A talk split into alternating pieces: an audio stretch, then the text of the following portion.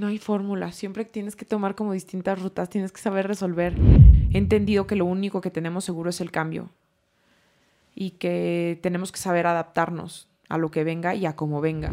Para hacer todo lo que quiero hacer y, y todo lo que me gusta hacer, pues me tengo que organizar, me tengo que despertar muy temprano, tengo que definitivamente hacer equipo con Dani. Hoy por hoy en nuestra sociedad no está tan diseñada para que las mujeres puedan salir triunfar.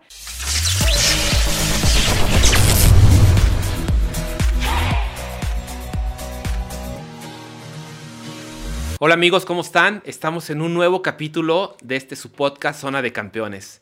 Y ahora estamos con una personalidad que no necesita presentación, Tania Rincón, una super campeona. Bienvenida, Tania. Muchas gracias, Arturo. Me sentí campeona. No he ganado nada, pero me sentí campeona. claro que sí, has ganado muchas cosas. Gracias. Y, y la admiración de mucha gente. No, hombre, gracias. Pues Por lo menos mi amistad la tienes, mi confianza. eso sí, eso sí he ganado. Muchas gracias. Soy, la verdad, afortunado en tenerte pues como amiga, también como clienta en, nuestro despacho de asesoría financiera. Entonces... Llegaste a salvar mis finanzas. Qué bueno. Pues mira, realmente este podcast, como sabes y como te he platicado, es para inspirar a personas, para que se den cuenta cómo la suerte no nos llega, probablemente puede un factor por ahí que ayude, pero que la gente, la suerte la hacemos nosotros mismos, ¿no?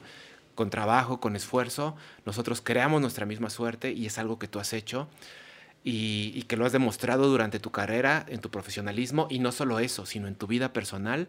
También yo te admiro mucho porque te conozco muy de cerca, conozco a tu familia y sé que eres una mujer 360 en todos aspectos, una gran hija, esposa, mamá, hermana, amiga, ¿no? Entonces, pues creo que tienes mucho para compartir con la gente y, me gustaría como repasar un poco de cómo ha sido esta, esta parte primero de tu carrera profesional y, personal desde que, pues desde muy pequeña, ¿no? Ya digo, creo que hay muchas entrevistas donde platicas cómo ha sido tu, tu paso a, llegar al profesionalismo de los medios, pero empezar desde que, cómo, cómo esa niña de la piedad eh, pues hasta cierto punto la consentida, ¿no? Porque la menor de una familia. Eso te lo dijo Noel. Lo de la consentida me suena apesta a Noel, mi hermano. Pero fue. Pues ha sido como todo un sueño, porque cuando me acuerdo cuando era chiquita y soñaba con salir en la televisión y no entendía cómo se hacía la televisión y yo solo sabía que quería ser parte de la televisión, eh, mucho sí se lo debo a mi hermano Noel, porque él ya empezaba a estudiar ciencias de la comunicación y me contaba de sus trabajos y me contaba de sus tareas y me contaba de los proyectos y yo decía, pues bueno, eso es lo que tengo que estudiar para ser parte de la televisión. No como productora, no como eh, directora, no como periodista, yo quería ser conductora de televisión, me encantaba el entretenimiento. Crecí eh, viendo a Paco Stanley, a Anabel Ferreira, híjole, un sinfín, eh, Rebeca de Alba, César Costa, como estos íconos importantes de, los presentadores en México y me llamaba muchísimo la atención.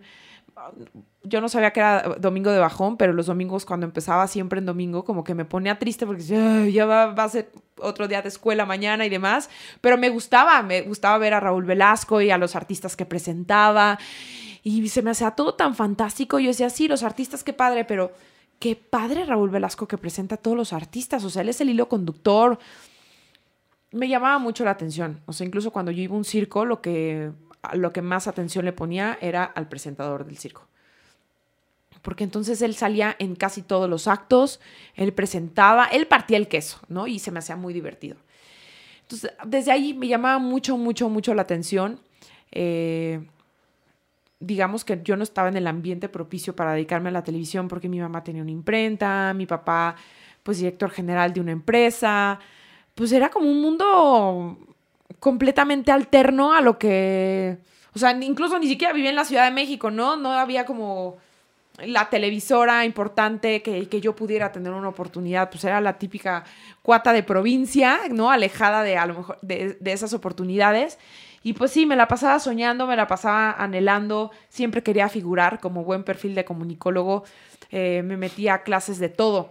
tomaba clases de flauta, pero que sí la clase de, de guitarra, estuve en el ballet clásico muchísimos años, eh, llegué a bailar en puntas, o sea, me metía y me inscribía a todo, o sea, escolta, yo quería ser la comandante de la escolta, porrista, yo quería ser la capitana de porristas, estaba en todo. Mis hermanos se burlaban de mí y me decían, es que quieres ser el chile de todos los moles, es que eres como la humedad, te metes en todos lados.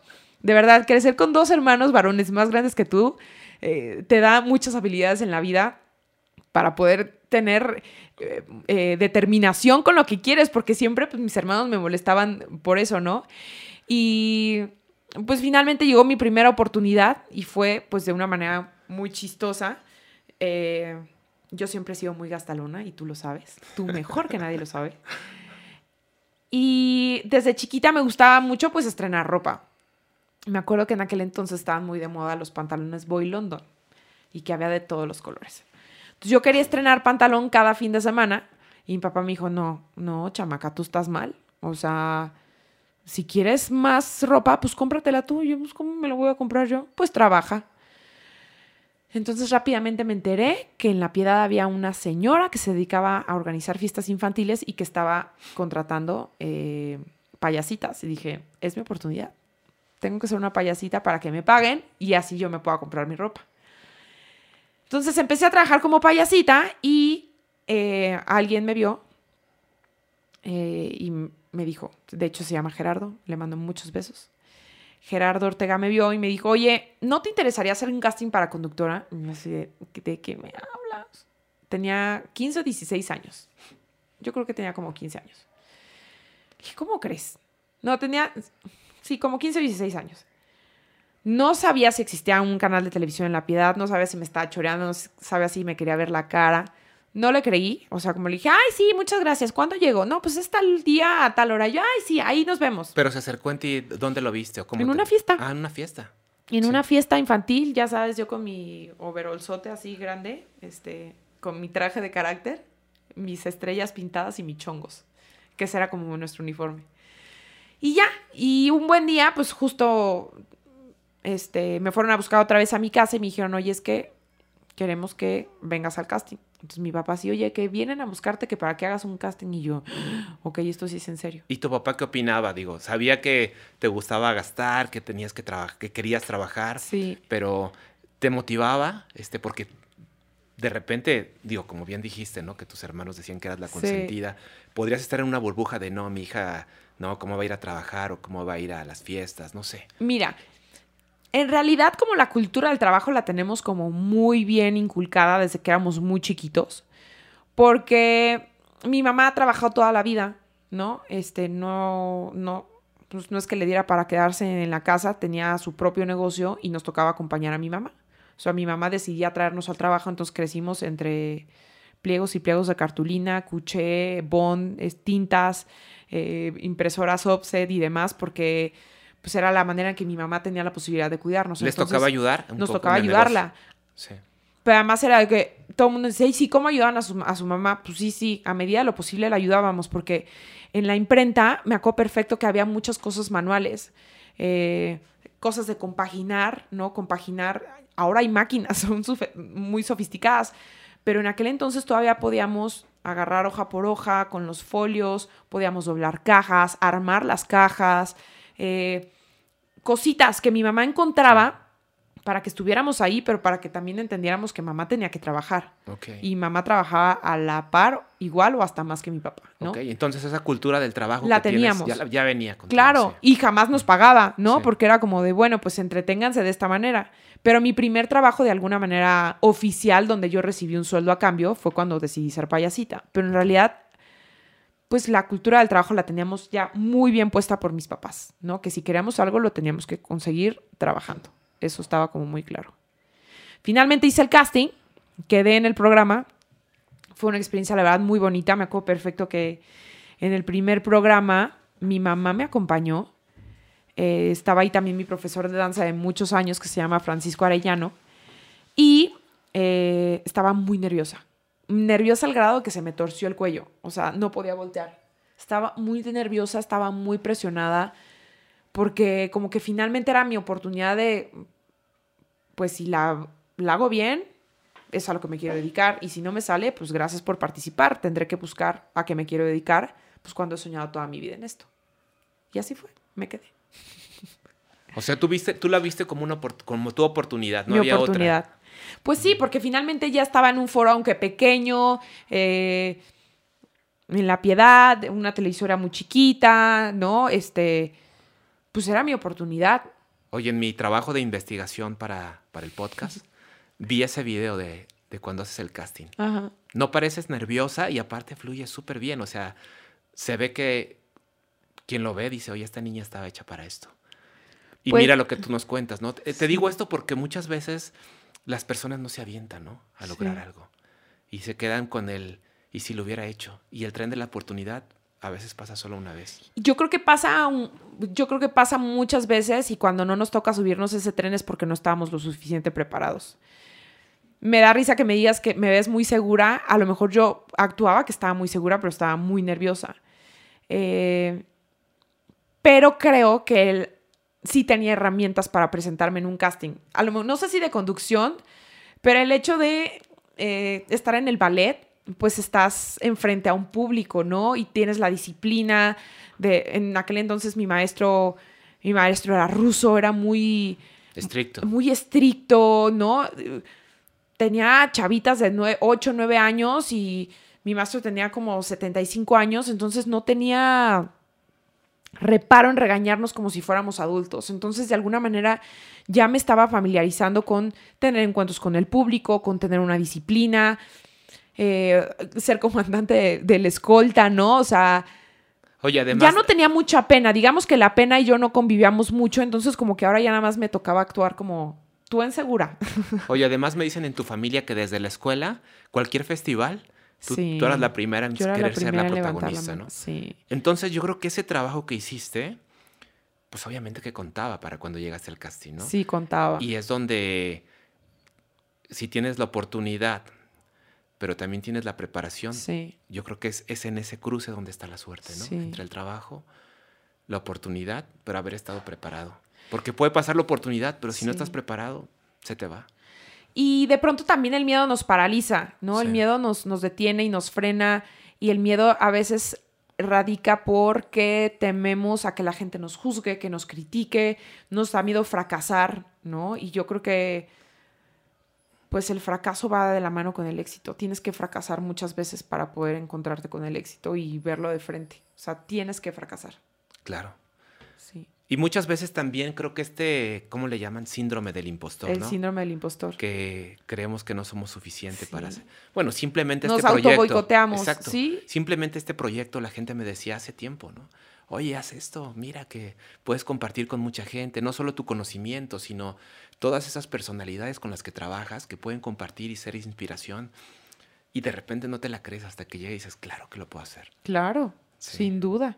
Sí, no sabes a quién puedas estar inspirando, no, no sabes a quién puedas estar motivando, ¿no? Yo creo que eso, eso es importante, pero sobre todo eh, en la vida hay que plantearse objetivos, hay que plantearse metas, eh, metas a corto, mediano plazo, porque de pronto la cotidianidad te puede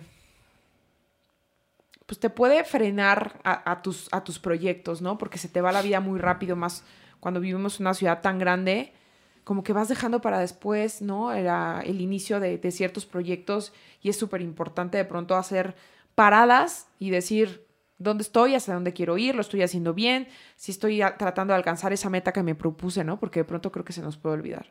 Sí, creo, bueno, y creo que eso tú lo has hecho muy bien porque sé que después te vas a Guadalajara a estudiar, Sí.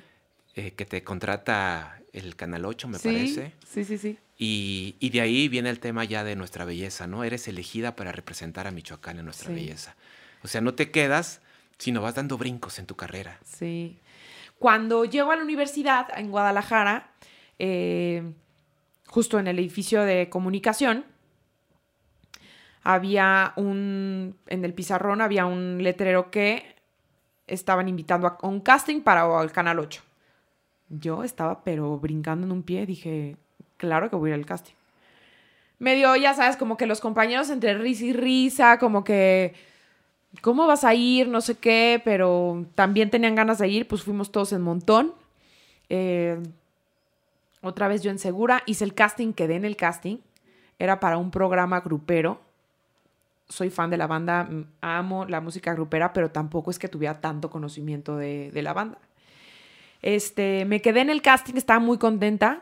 Finalmente nunca se hizo el programa, pero me llamaron para quedarme como conductora de otro programa que ya estaba, que se llamaba Sobre el Asfalto. Creo que todavía sigue al aire ese programa en Canal 8.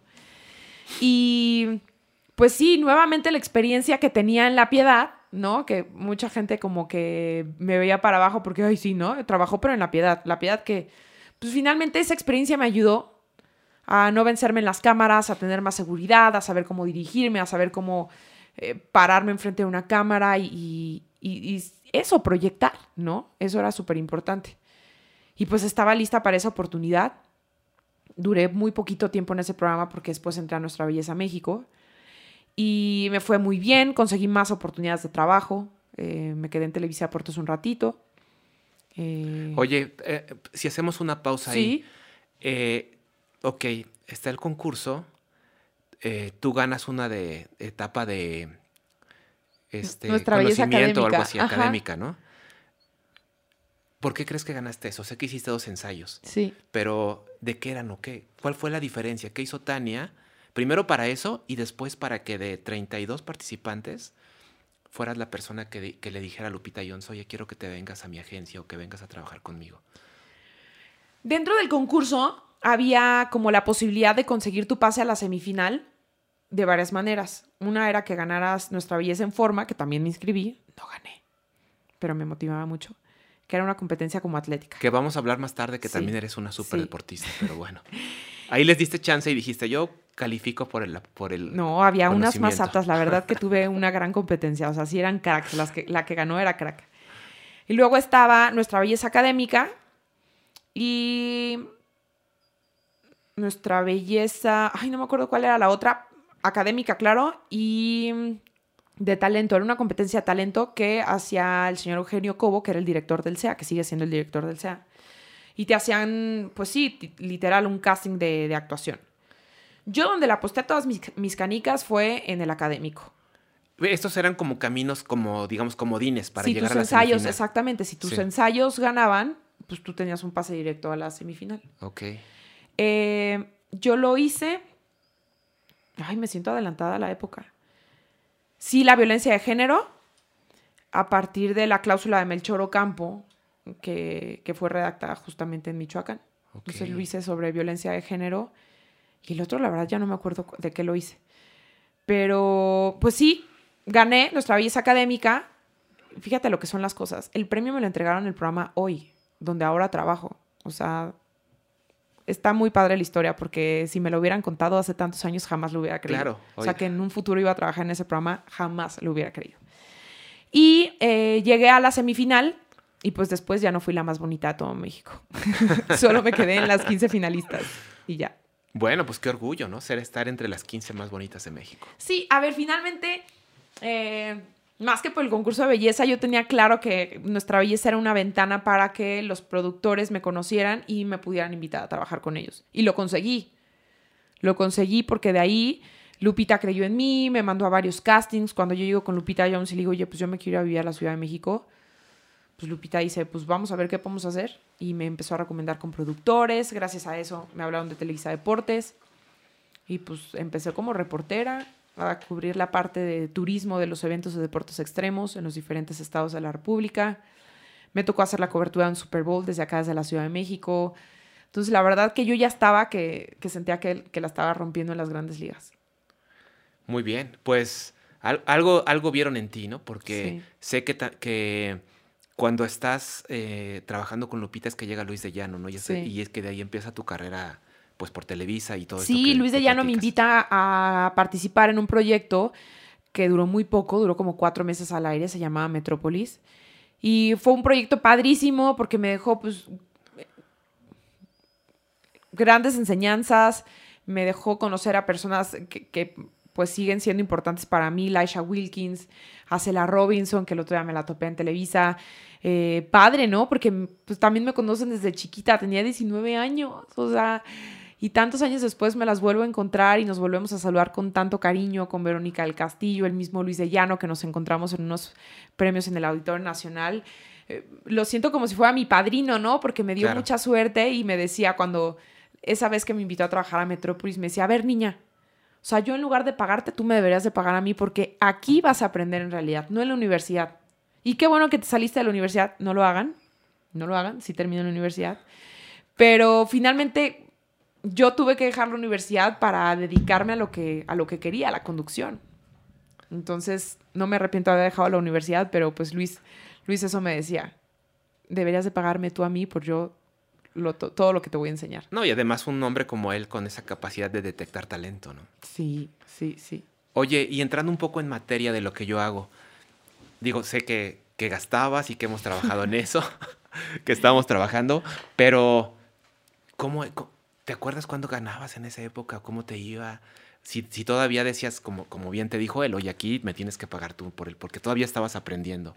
Pero me imagino que hay etapas, como en cualquier profesión, que todavía no ganas bien. Sí. Y que, y que habrá en esos trabajos del principio que, que decías, oye, pues yo no creía que, que No, tenía que para mí trabajar se me hacía tanto. muchísima lana. La- honestamente no me acuerdo ni cuánto ganaba. De hecho, ganaba muy poquito.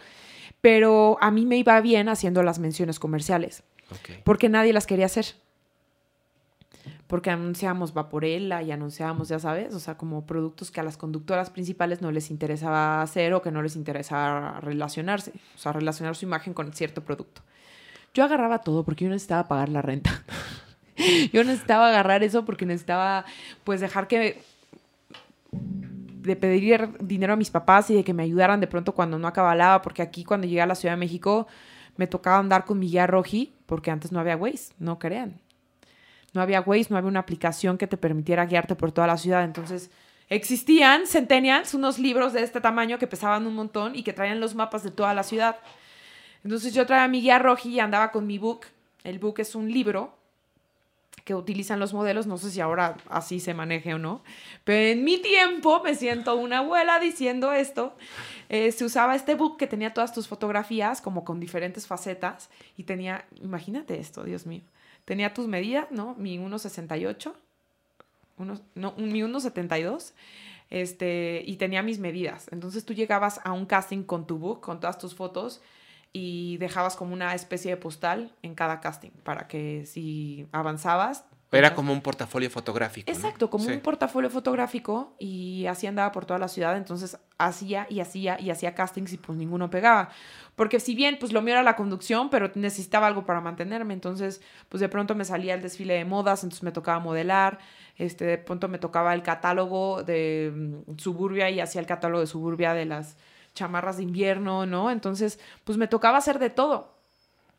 Y pero te, te daba, su- pasaban- perdón, te daba, supongo, ciertas credenciales el decir fui nuestra belleza, ¿no? Por supuesto que no. ¿No? No. De hecho, me restaba credenciales porque todavía ay, era la Miss.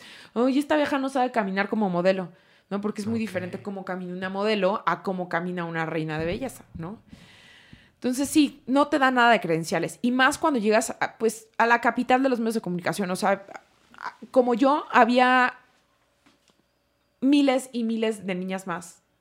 O sea, no era la única buscando una oportunidad, aunque hubiera salido nuestra belleza, no me daba credenciales. Era una más haciendo casting.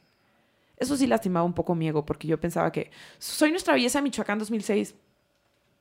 Mucho gusto. Claro, pero yo creo que en cualquier profesión a veces llegas y te tienes que formar hasta atrás, ¿no? Completamente.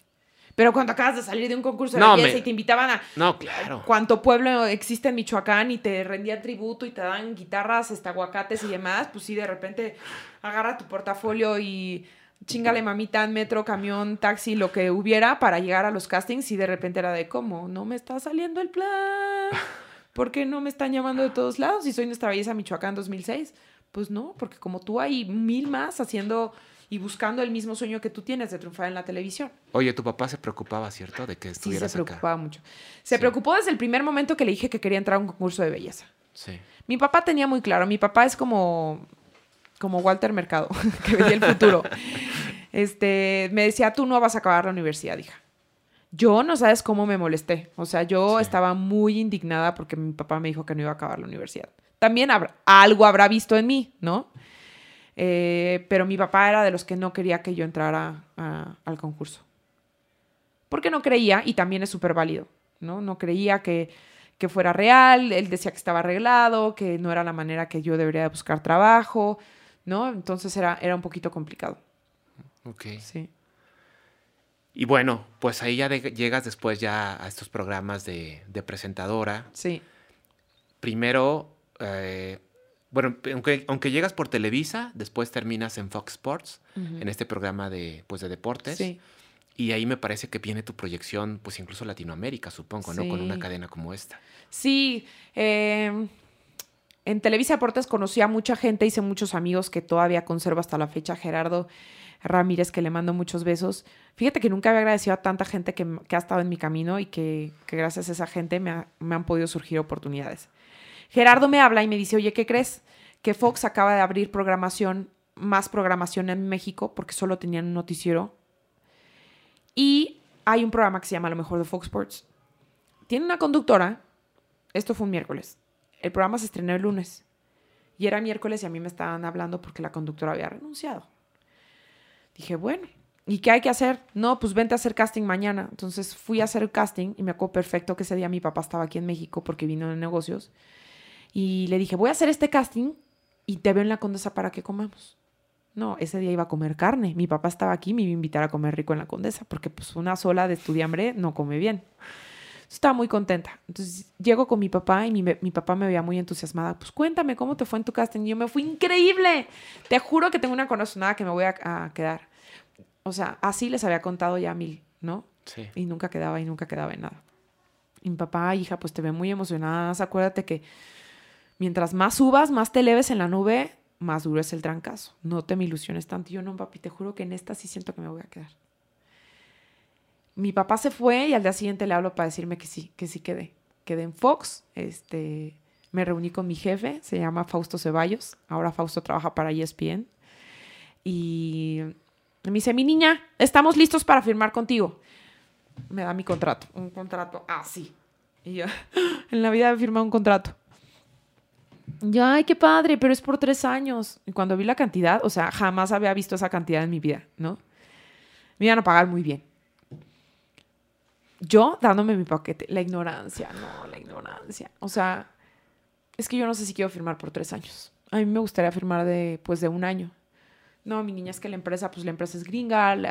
esta empresa, pues, tiene estos, este, maneras de, de negociar con los talentos. Pero piénsalo, imagínate, o sea, de verdad era el contrato de mi vida. Anualmente me iban a aumentar automáticamente sin negociación como el 20%. En ningún trabajo te aumentan así. O sea, jamás, nunca, o por lo menos no en los medios de comunicación. Y aparte tenías que 22, 20, ¿qué? 20 años. 20, sí. Tenía 20 años. Estaba firmando el contrato de mi vida y yo me estaba poniendo mis moños. Me estaban pagando un platal, o sea, yo no daba crédito a lo que estaba sucediendo. Pues comencé ese lunes, este, el viernes firmé contrato, comencé el lunes siguiente. Me tocó aprender muchísimo, porque si bien pues crecí entre fútbol, porque acompañaba los sábados a mi papá a jugar al Club Alianza, donde jugaba mi papá, eh, íbamos a algunos partidos de Carlos, mi hermano, que, que, era el que pues de alguna manera estuvo más cerca de lo profesional, y no sabía de otros deportes que no fuera fútbol, ¿no? Entonces Fox Sports en aquel entonces tenía pues más licencias, NFL, eh, tenía béisbol, tenía Fórmula 1, ¿no? Tenía muchas más, ¿no? Copa Libertadores, poco sabía yo de Copa Libertadores, este, pues de otros torneos, ¿no? Sudamericanos y demás. Y me tocó aprender muchísimo. Tuve de verdad que grandes compañeros. Este, mi querido Rigo, que era mi jefe de contenido, que se sentaba y me explicaba y me decía: es que la jugada del americano es así, pero es que entonces en el béisbol es así.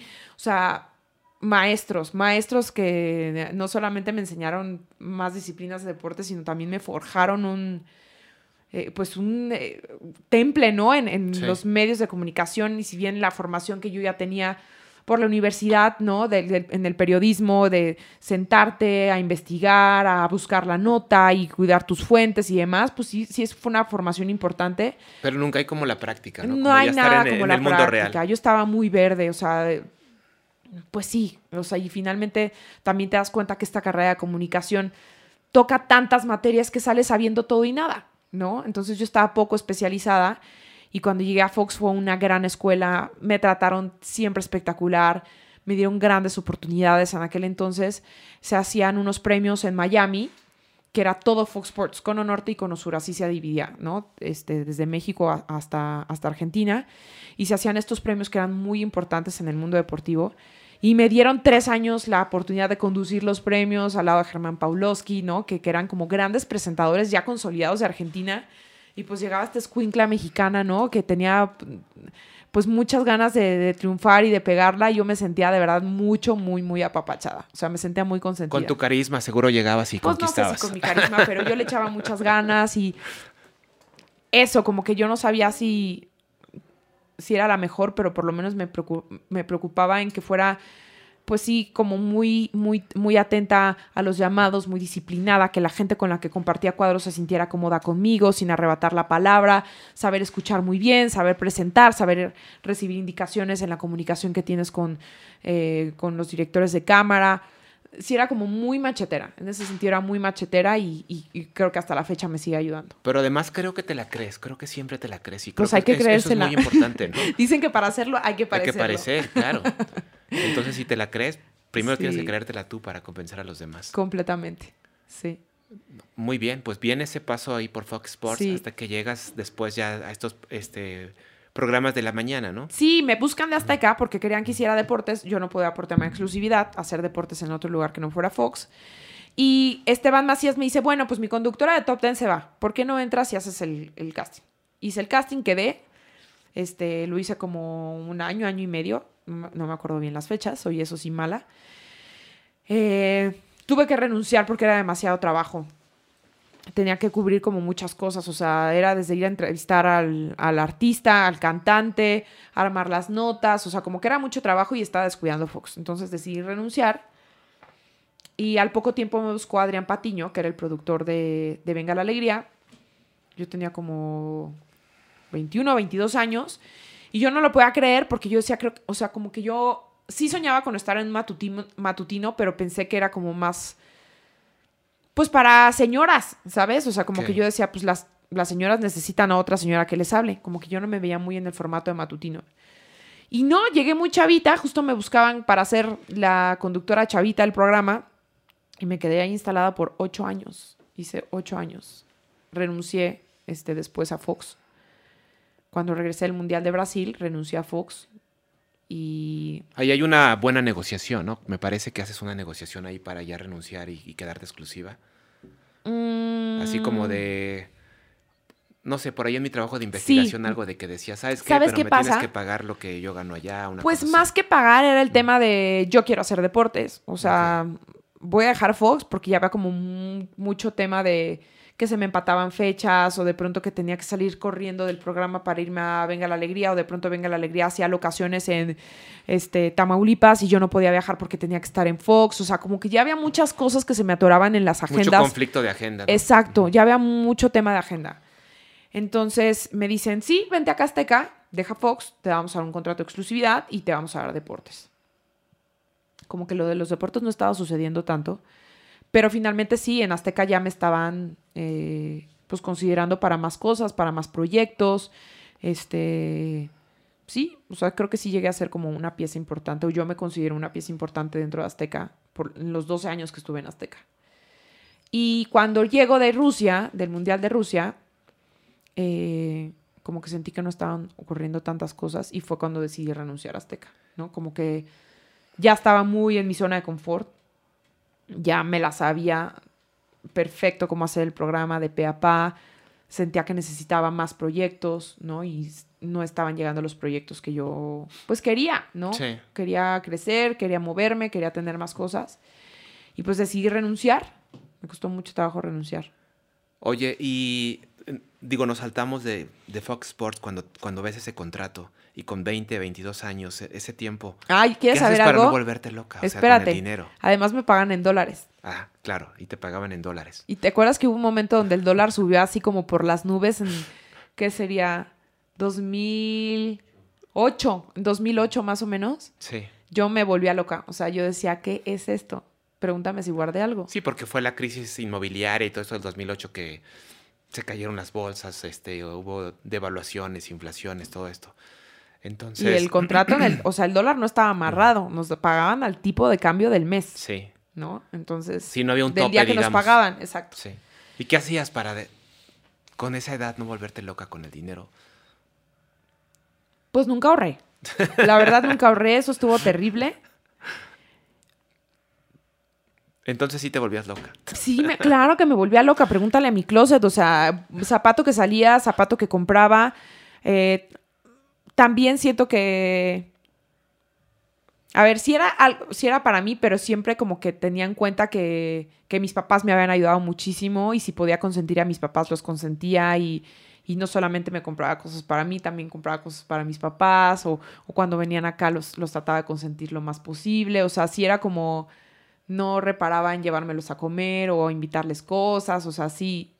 Creo que me hizo mucho bien haber conocido a Dani, a mi esposo, porque él siempre ha sido como muy cuadrado, o sea, es el típico que tiene tablas de Excel y documentos de Word para organizar su vida. Y su o sea, control de gastos. no, él tenía un este torres de eh, Excel y así para ir al súper y tenía cuántos jitomates comprar eh, o cu- cuánta comida comprar y no sé, él siempre ha sido como muy cuadrado. Sí. Entonces él me vino a dar estructura. Entonces, yo veía cómo, a- cómo se administraba y yo dije, bueno, pues quizá que esa, que esa fórmula me va a funcionar, o sea, creo que le tengo que copiar un poquito. Y Dani me dio como mucha estabilidad. Yo creo que fue, pues sí, de lo, de lo más importante que me ha ocurrido en el sentido de que me hubiera perdido, o sea, fácilmente yo creo que me hubiera perdido porque era mucha vida y ganaba mucho dinero y no, no sabía lo que estaba haciendo. No sabía. Sí. O sea, nunca tuve excesos, o sea, nunca fui como, este, me iba de fiesta y así, porque no estaba acostumbrada a irme de fiesta. Cuando viví en Guadalajara en mi época universitaria, vivía con mi tía, no había como manera de que llegara tarde o que no llegara, o sea, estaba como muy controlada, siempre estuve en ambiente muy sano. Y muy enfocada como en lo tuyo, ¿no? En esta parte de crecimiento, de buscar. Sí, como que yo era más de fiesta, pero la fiesta en mi casa o la reunión en mi casa no era como tanto de salir de antro. Este, como que sí fui como, Sí, la fiesta, digo, Sí. se te da, ¿no? Digo, en tu último cumpleaños la pasamos muy bien. sigo y cruda, Arturo, sigo cruda de ese cumpleaños. Estuvo muy bueno. Este, estuvo Creo que yo me fui de tu fiesta al aeropuerto, imagínate. Noel también, mi hermano Noel también, mi cuñada Cintia también, este, pobrecitos, pero son unos guerreros de la fiesta. Tú también eres un guerrero de la fiesta, no te hagas. Y, y sí, como que Dani me dio mucha estabilidad en todo sentido. Sí. O sea, nos complementamos rápidamente muy bien, pero sí él como que me ayudó a entender que pues que ese tipo de vida no iba a ser eterno. No sabíamos cuánto me iba a durar el estar en Fox ganando ese sueldo. Sí, pues m- digo, muy buen complemento de Dani. Eh, hoy también trabaja con nosotros y la verdad es que Sí. admiro su estructura. Sí, muy estructurado. Entonces, pues vino ahí a complementar eso. Sí. ¿no? Porque sí, digo, muchas de las clientas que tengo cuando las conozco, Sí. exitosas como tú, Ajá. entre el shopping y mucho esta- este tema de dar, ¿no? O sea, como Sí. Tiene mucho la mujer de dar, obviamente a los Sí. papás, a los amigos, al Sí. novio, a- pero de repente les digo, oye, ¿y este mes en qué te gastaste todo eso? Y no, pues ya me empiezan a decir, digo, no, no, pues de que se puede, se puede, ¿no? Completamente. Y hay que empezar, sí, a dar estructura y, y sobre todo hay carreras a lo mejor no tan, pues, como la tuya, ¿no? Que llevas tanto tiempo en los medios y que cada vez con una proyección mayor. Puede haber alguien que tenga una, una carrera más corta. Sí, que y si hay no aprovechas- altibajos. Claro, altibajos Claro. también. Sí. Sí. No, yo digo, uy, chale, si hubiera ahorrado en ese momento. Bueno, siempre hay una segunda oportunidad, ¿no? Sí. Tu mejor momento fue hace... Cuando empezaste, Sí. siempre les digo, Ahorita tu sería mejor dueña de momento fue hace Amazon. 10 años. Seguramente sería accionista de Amazon o una cosa así, pero mírame. Bueno, hemos hecho cambios, así que ya, vas en buen no, camino. hombre, ya, sí. Hay cambios. Y siempre se puede mejorar y siempre se puede cambiar el rumbo. Eso sí. Sí, sin dejar de disfrutar la vida como tú lo Claro. haces, ¿no? Como, como tú, Dani, tus niños. tu Sí, hoy ya entiendo que hay un, personaje, un, un porcentaje para mis hijos, hay un, porcentaje para vacaciones, ¿no? Para imprevistos y que tienes que estar como siempre, pues pensando en el futuro, ¿no? Porque... Y que en algún día sí te pueden dar ganas de retirarte o tal vez no. Claro. Y digas, bueno, tengo mi libertad financiera asegurada. Completamente, sí. Sí, No, eso es pues- importante. Qué bueno, qué bueno. Sí. Y me da gusto el granito de arena que haya puesto para eso. Yo creo que es como un granote de arena. Camión de volteo de arena. Qué bueno. Bueno, empezaba diciendo que eres una mujer 360. O sea, porque no solamente es el tema profesional, que qué bueno que inspires a, pues a muchas mujeres y, hombres y, y, de todas las edades, a salirte siempre de esa zona de confort y crecer, que es lo que yo veo en ti.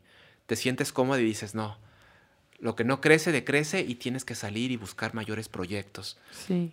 Pero en el tema personal igual, eres, eres una gran deportista, te has vuelto empresaria, eh, productora eh, de, tu podcast, de tu empresa de podcast, pero a la vez gran esposa, no pierdas oportunidad para ir a la piedad a ver a tus papás y a tus hermanos, gran mamá. Muchas gracias. Entonces, todo se puede, ¿no? ¿Cómo es esta tu, esta tu fórmula del éxito? ¿Cómo, que consideras que es esta fórmula? Ay, no hay fórmula. Siempre tienes que tomar como distintas rutas, tienes que saber resolver. Eh, creo que algo de lo que, lo que más me ha cambiado en este último año, en estos últimos dos años, es que he entendido que lo único que tenemos seguro es el cambio y que tenemos que saber adaptarnos a lo que venga y a cómo venga. Eso, eso como que ya lo tengo muy claro. Mm, creo que para hacer todo lo que quiero hacer y todo lo que me gusta hacer, pues me tengo que organizar, me tengo que despertar muy temprano, tengo que definitivamente hacer equipo con Dani, ¿no? Con la persona que me eligió y que yo elegí para acompañarnos el resto de nuestras vidas. Eh, con mucha comunicación, porque yo estoy donde estoy gracias a, mi esfuerzo, sí, pero también a, que él me acompaña y él me, me da seguridad de dar el paso y yo también sé que le doy seguridad para que él dé el paso, ¿no?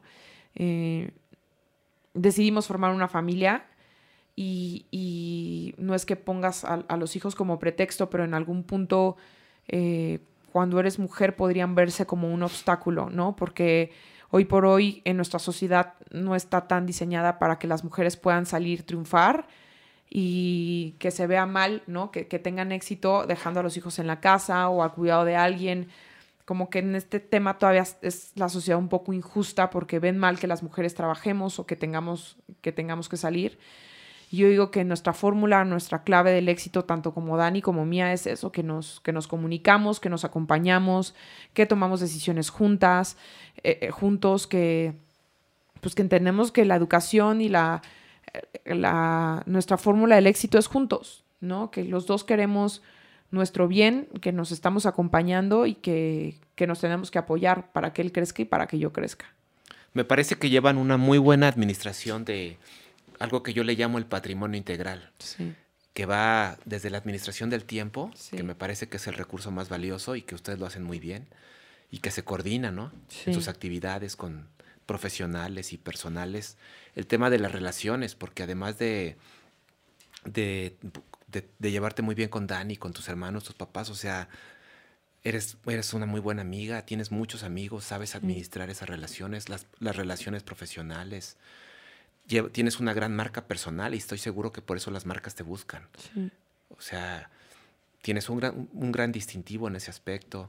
Entonces tienes muchas de estas partes del patrimonio integral que las manejan muy bien, muy bien en pareja y qué bueno que esa sea tu, tu fórmula del éxito. Sí, pues acompañarnos, eso, eso es como súper importante, ¿no? Como que los dos tenemos, a pesar de que él tiene sus sueños profesionales y yo tengo otros y que no se parecen, pues, pues el punto es encontrarnos en algún punto y entender que, buscamos el bienestar, tanto el bienestar personal como, como el bienestar en conjunto, en familia, y eso, eso siempre lo tenemos muy presente.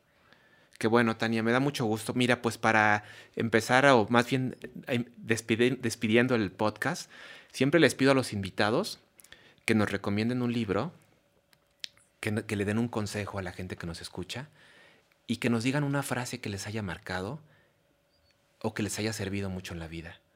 Ok. ¿Con qué quieres que empiece? Con el que quieras. Libro, frase. La Biblia. No, no es cierto. Nieto, no, es cierto. Este libro que les recomiende. Este. Ahorita tengo varios empezados. Pero me gusta mucho el de Obama. Ok.